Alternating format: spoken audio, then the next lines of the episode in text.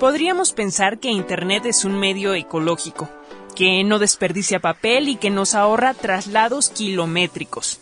Sin embargo, con 2.5 billones de personas conectadas, la huella de carbono de la web supera la del tráfico aéreo en todo el mundo. Así lo dio a conocer el Instituto Tecnológico de Massachusetts. Pero, ¿cómo es que Internet contamina? Al respecto, escuchemos al maestro Daniel Ávila, mexicano y estudioso de temas de ecología industrial en la Universidad de Leiden, en Holanda.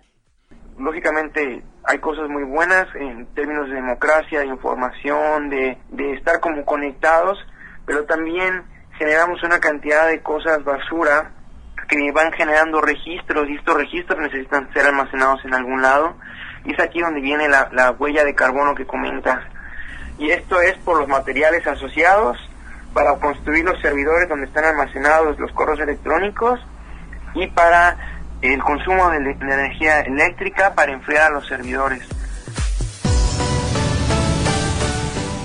Solo para ejemplificarlo, por cada mil búsquedas en la red se emiten aproximadamente 10 kilogramos de CO2. Y no olvidemos que en Google se hacen 3.8 millones de búsquedas por minuto.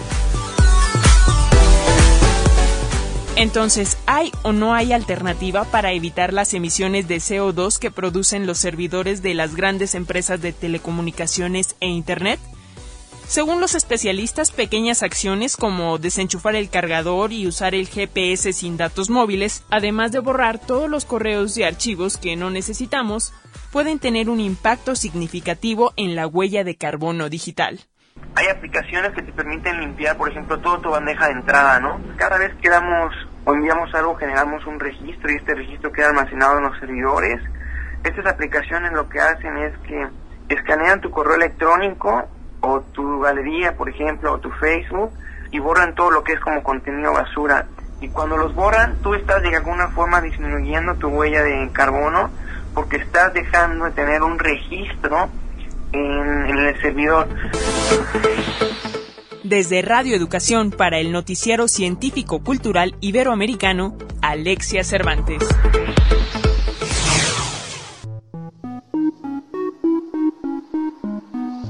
Radio Educación, reconocida por la Asociación de las Televisiones Educativas y Culturales Iberoamericanas por su empeño y colaboración con el Noticiero Científico y Cultural Iberoamericano en la difusión de la ciencia y la cultura.